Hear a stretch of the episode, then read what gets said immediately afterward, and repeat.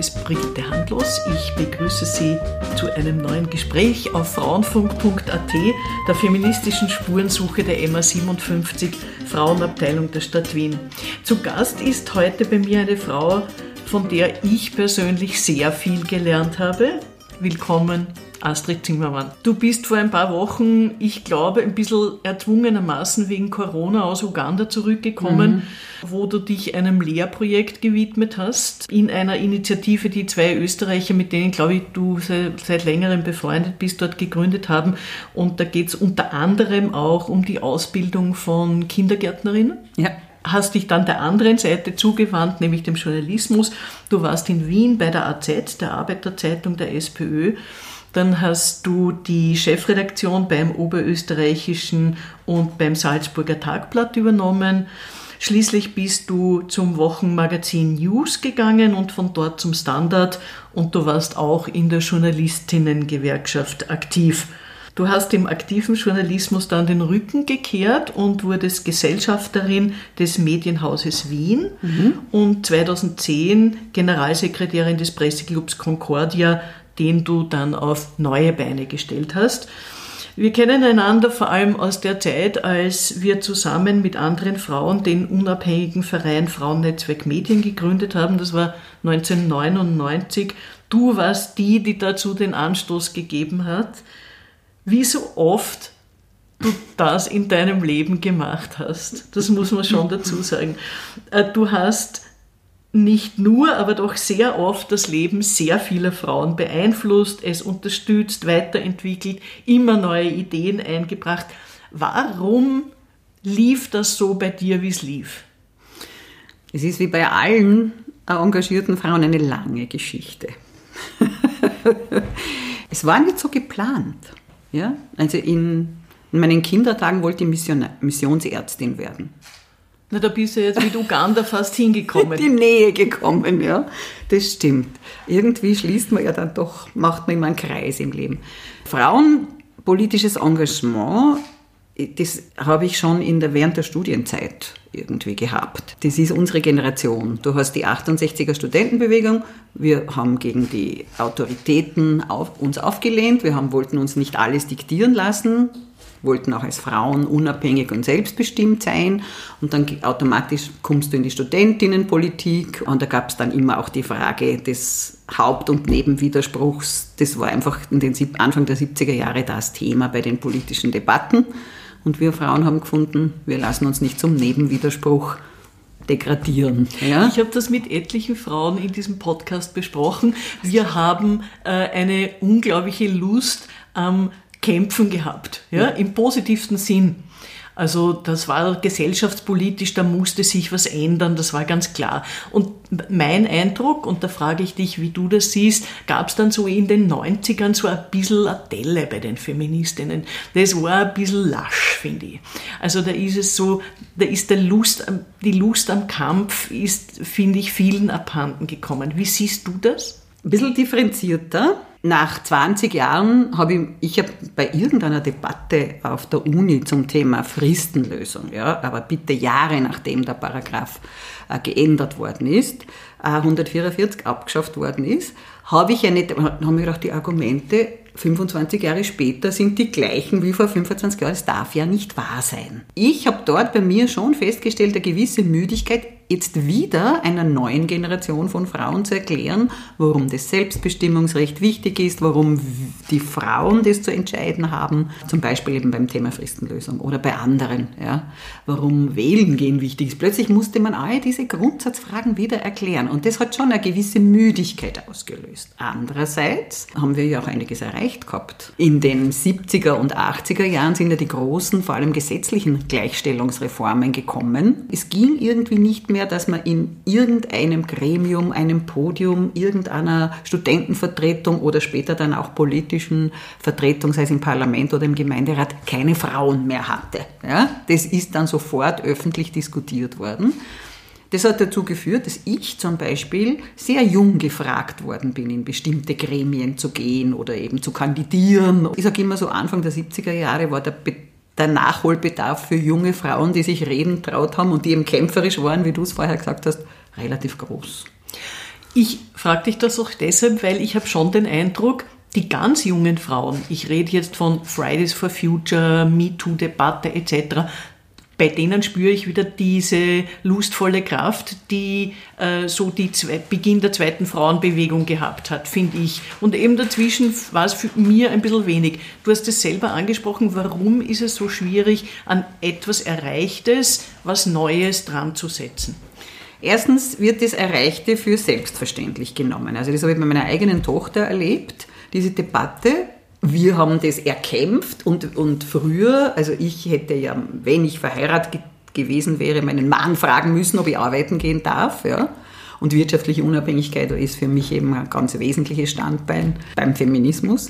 Dieser alte Hut, ja, das ist jetzt alles schon lang vorbei. Was wollt's denn jetzt noch? Heute haben wir ja die, die, eine Themenpalette, das ist ja unwahrscheinlich. Die Notwendigkeit, sich zu artikulieren, aufzutreten, zu diskutieren, zu demonstrieren, hat sich dramatisch erhöht gegenüber den 90er Jahren. Weil du ja auch sehr viel in Medien gearbeitet mhm. hast, wie siehst du die Rolle der Frauen in den Medien und wie werden sie dort dargestellt? Also beide Seiten. Mhm. Also das ist jetzt der, käme ich erst zur Antwort auf die Frage, warum Frauennetzwerk Medien gegründet. Wir haben es Ende der 90er Jahre gegründet. Wo 1999. Wir ja, ja, haben ja. wir angefangen und bis es dann wirklich auf den Füßen war. Und da war ich gerade Vorsitzende der Journalistengewerkschaft. Und da bin ich in einen männerbündlerischen Verein gekommen, wo sozusagen plötzlich die Frauenfrage wieder die Nebenfrage war. Ja? Und ich hatte bei Gott nach 20 Jahren oder noch mehr als 20 Jahren, 99, entschuldige, das waren ja schon fast 30 Jahren, keine Lust mehr, wieder gestandenen 55-jährigen Gewerkschaftern zu erklären, warum es sozusagen nicht nur darum geht, die Arbeitsbedingungen für alle Journalisten und Journalistinnen zu verbessern, sondern dass es noch einen besonderen Frauenaspekt gibt. Und ich werde nie vergessen, wie das Wort Gender Mainstreaming erfunden Meinung worden noch ist. immer ein Unwort, weil bis heute, glaube ich, viele noch nicht wissen, was damit wirklich gemeint Nein, ist. Und es eignet sich so wunderbar zum Verballhornen. Ja? Und einer meiner Gewerkschaftskollegen hat dann bei einem abendlichen Umtrunk mit Vorliebe gesagt, geh Astrid, geh mal ein bisschen gendern. Und da habe ich mir gedacht, na, das bringt nichts, weil da bringst du keine inhaltliche Debatte zustande. Nicht, weil die zu blöd oder irgendwas wären, sondern weil die wirklich aus der Tradition heraus einfach auf was ganz anderes fixiert waren. Ja? Auf Arbeitsbedingungen, auf Gehalt, auf Verbesserung des Kollektivvertrages und, und, und. Und daraufhin habe ich mir gedacht, bevor ich die ÖGB reformiere, gründe ich was Neues. Ich werde nie vergessen, weil ich habe dich das mal in den Anfängen des Frauennetzwerks Medien gefragt und du hast gesagt, du, das ist ganz klar, das müssen wir machen, weil da geht nichts weiter. Ja, ja. Da machen wir es doch mhm. gleich lieber selber. Genau. Das war so die Grundidee und dann aber wie oder was oder da haben wir ein bisschen Anleihe genommen an dem Journalistinnenbund, den es in Deutschland schon gegeben hat. Und nachdem dort eine österreichische Journalistin, die in Deutschland lebt, äh, mitgewirkt hat, haben wir sie eingeladen. Und ich werde nie vergessen, den ersten Informationsabend so voll war der Concordia-Saal schon lange Und die Andrea Ernst ist gekommen und hat uns einen Einblick gewährt, wie die das organisieren, strukturieren und das gut etc. Ist und was sie erreichen können. Und, und, dann haben wir losgelegt. Genau, dann haben wir uns relativ viel Zeit gelassen, um zu überlegen, wie wollen wir es machen. Ja? Wie wollen wir es organisiert haben und welche Themen und, und dann haben wir losgelegt. Ja? Naja, und letztendlich ist dann daraus, sind die Salzburger Medienfrauen, haben uns als Vorbild gehabt, letztlich dann auch unsere ORF Frauenplattform, da waren auch die Oberösterreich, Frauen, jetzt habe ich gesehen, Niederösterreich. Wunderbar. Ja. ja es braucht mhm. immer so eine Initialzündung.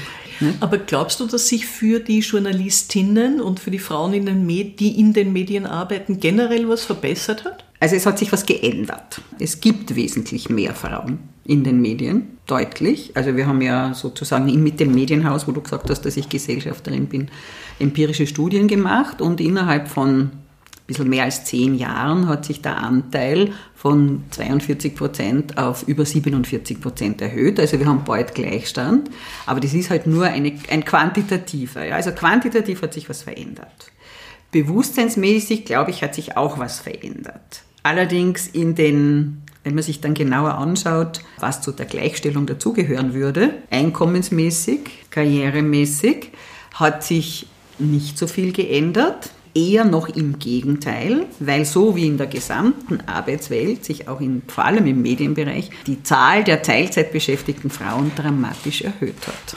Es hat sich lustigerweise im Medienbereich auch die Zahl der Teilzeitbeschäftigten Männer ein bisschen erhöht. Es gibt schon welche, die jetzt auch diese Work-Life-Balance haben möchten und lieber nur 30 Stunden arbeiten und, und auch ein bisschen Zeit für die Familie. Aber der Hauptgrund ist ganz sicher die Altersteilzeit, in die dann die Männer ab einem bestimmten Einkommen halt auch gedrängt werden, um, um auszugleiten. Okay. Im Moment haben wir das Problem, dass ja, Teilzeit arbeiten, wenn man genug verdient und in manchen Medien verdient man ja genug, in manchen, ja, mit Teilzeit, erhöht wahrscheinlich für viele die Lebensqualität, aber um ganz ehrlich zu sein, wenn man die Zahlen genau anschaut, es sind halt bei den Frauen in erster Linie die, die Kinder unter 15 Jahren haben. Das ist ein riesiges Thema.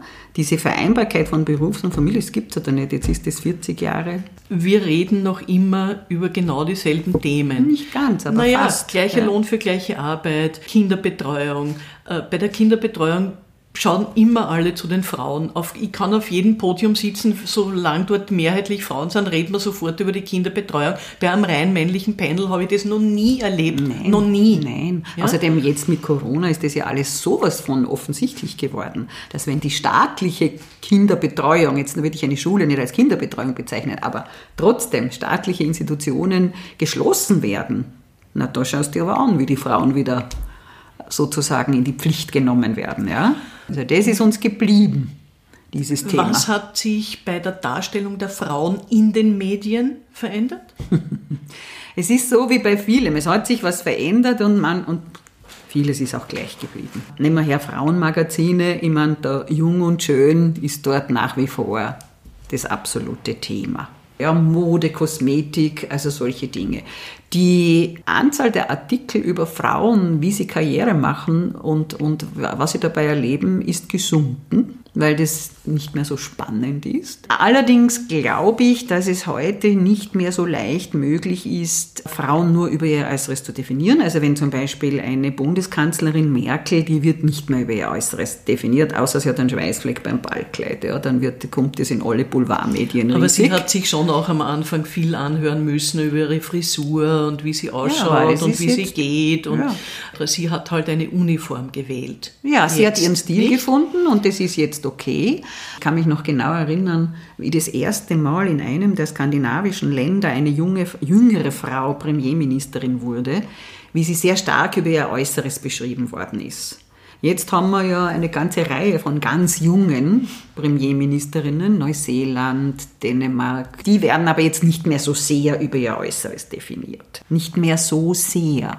Man darf nicht zufrieden sein. Ja? wir sind weit weg von dem, was wir möchten, dass 52 Prozent der Gesellschaft präsenter sind, auch in der Darstellung, zum Beispiel in Fotos oder so. Es hat sich schon verändert. Ja? Es gibt jetzt nicht mehr nur noch Männer in der Zeitung. Die Zahl der Chefredakteurinnen und Herausgeberinnen ist minimal in Österreich. Zwischendurch haben wir mal Achte gehabt, aber jetzt ist es wieder gesunken. Und auch wenn man sich die Ressorts anschaut, wo die Frauen arbeiten, da verändert sich gar nichts. Politik, Wirtschaft, Männerdomäne, Sport, Männerdomäne, Lifestyle, Gesundheit, Wissenschaft, Kultur, Frauendomäne.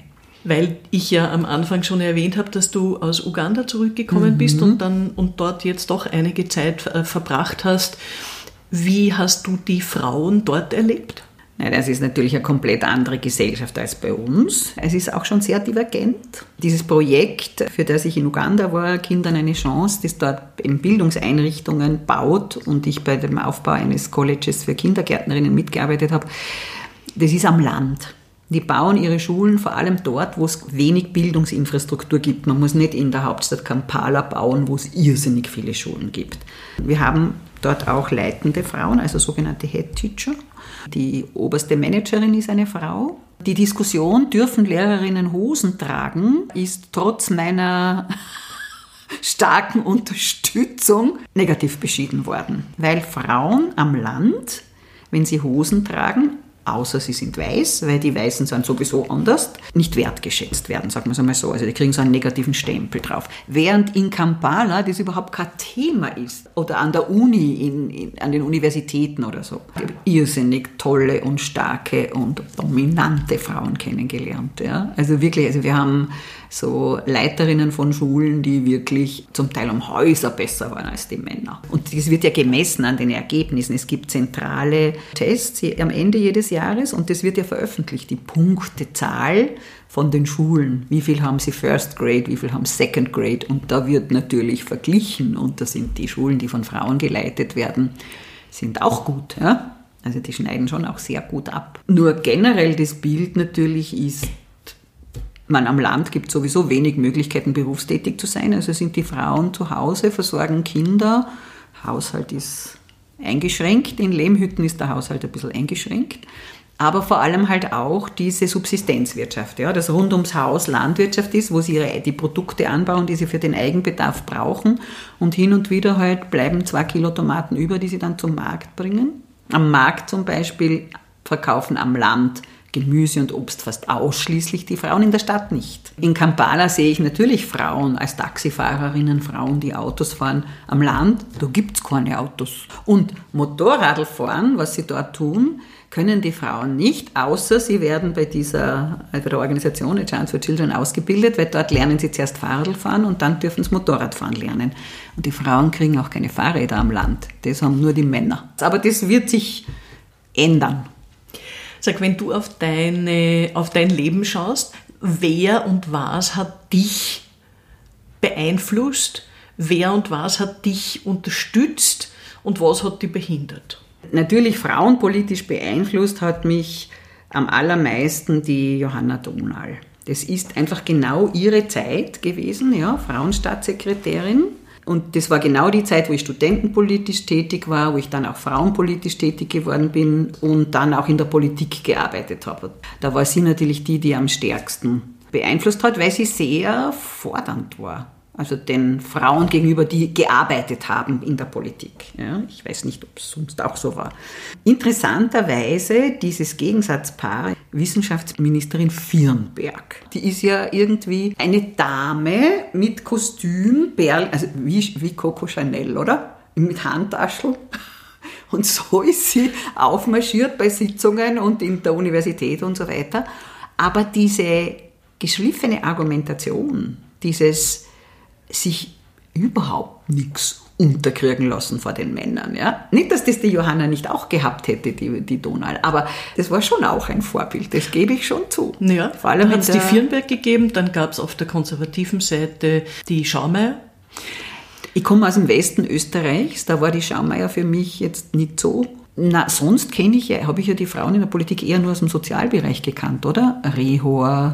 Ich meine, ich habe zu einer Zeit studiert, da gab es ich glaube, wir hatten eine Frau als Assistentin. Na, wir haben sogar später noch eine Professorin gehabt, ja sicher, die Frau Köcker ist. Aber, aber das war ja irgendwie, die hast du ja mit der Lupe suchen müssen. Und da kommt die Firnberg mit ihren Taschel, ja, und da sitzen diese Honoratioren und dann gibt sie denen Gas. Das hat mich schon sehr beeindruckt. Schon sehr. Ja. Hindernisse, überleg gerade Hindernisse. Naja, es ist halt so, wenn man mir einen Widerstand entgegensetzt, dann fange ich erst recht an, für irgendwas zu kämpfen. Ja, Es war schon als kleines Kind so, wenn man gesagt hat, na, dann wollte ich es unbedingt haben. Jeder hat jede Menge Hindernisse, aber das hat mich eigentlich eher immer nur herausgefordert. Ich merke schon, dass es Frauen gibt, die von, einem, von einer anderen Position aus starten. Ja, also das ist einmal schon die Frage arm und reich. Also ich komme aus einer Arbeiterfamilie, das war, ich habe müssen arbeiten, um zu studieren. Also das hat man relativ schnell. Schon im Gymnasium hat man das gesehen. Die Töchter vom Sparkassendirektor oder vom Schuldirektor, die haben einfach schon Englisch, Französisch irgendwie schon gehört. Die sind schon überall, ich weiß nicht, im Urlaub gewesen, haben gewusst, dass es Fremdsprachen gibt. Aber das hat es bei mir nicht gegeben. Aber das gibt es aber jetzt auch noch, weil ich komme auch aus ja, einem ja, Umfeld, ja. so wie du es jetzt beschreibst. Und ich finde mich sozusagen in meiner Erinnerung oft in den Schilderungen von Migrantenfrauen.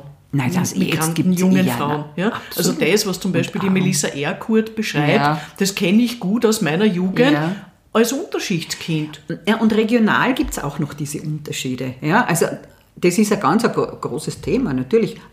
Heute sind die Themen Armut, Religion, Farbe, Hautfarbe und dann natürlich äh, geschlechtliche Orientierung. Also das sind Diskriminierungsthemen. Ich meine, jede Afrikanerin, jeder Afrikaner in den 70er, 80er Jahren haben wir so geschaut, ja, ist ja herausgestochen überall. Das war ja eher eine Sensation, wo man hinkommt, ist zum Schauen.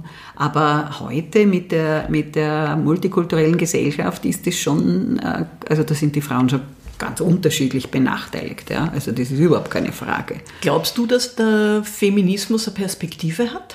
Brauchen wir den überhaupt noch? Ja, also wenn ich sage, Gleichstellung, ja, gegen Sexismus, gegen Diskriminierung, aber mehr denn je. Ja, weil jetzt haben wir plötzlich Foren, wo jeder sexistisch und diskriminierend sein kann. Ich sage ja nicht, dass jedes Posting die ganze Welt liest, aber natürlich jeder kann sozusagen herumschicken seine Meldungen, dass da gerade und überhaupt, solange es geht, dass in einer Fernsehdiskussion ein, ein Bundeskanzler zu einer Journalistin sagt, aber lesen können sie schon selber, oder? Oder denken können sie schon selber, hat er, glaube ich, gesagt.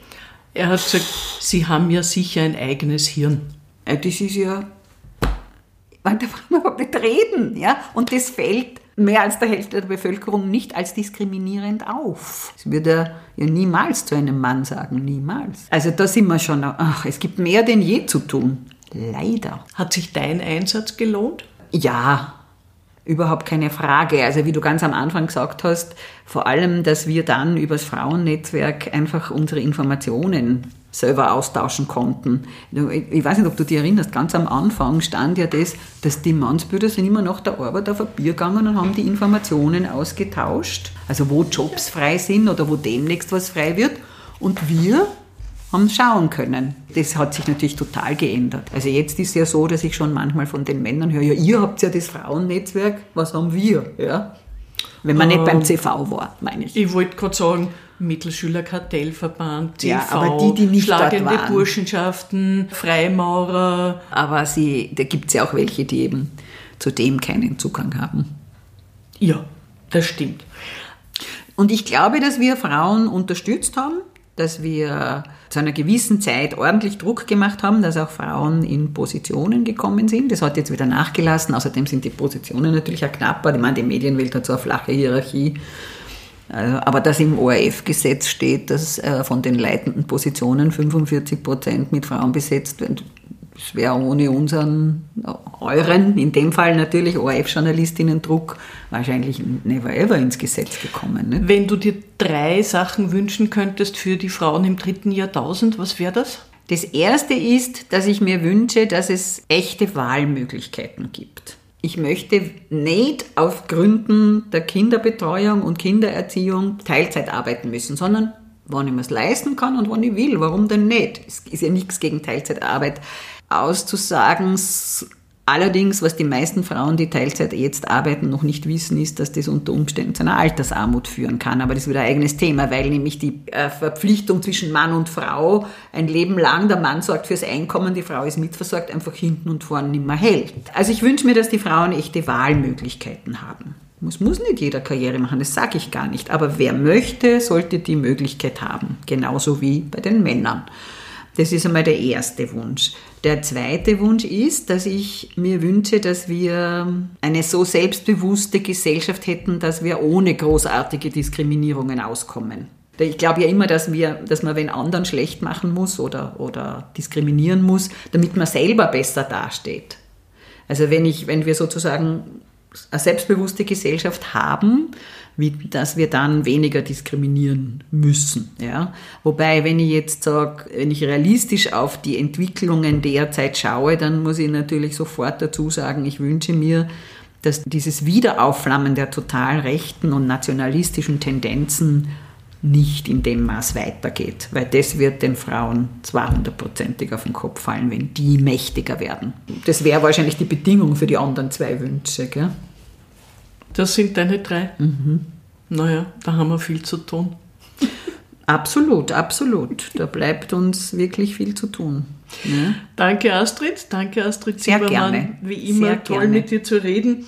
Danke Ihnen fürs Zuhören. Sie finden uns auf www.frauenfunk.at, auf der Facebook-Seite der MA57 Frauen in Wien, auf der Podcast-Plattform feio.at und auf allen gängigen Ausspielkanälen für Podcasts. Vielen Dank nochmal, Astrid. Danke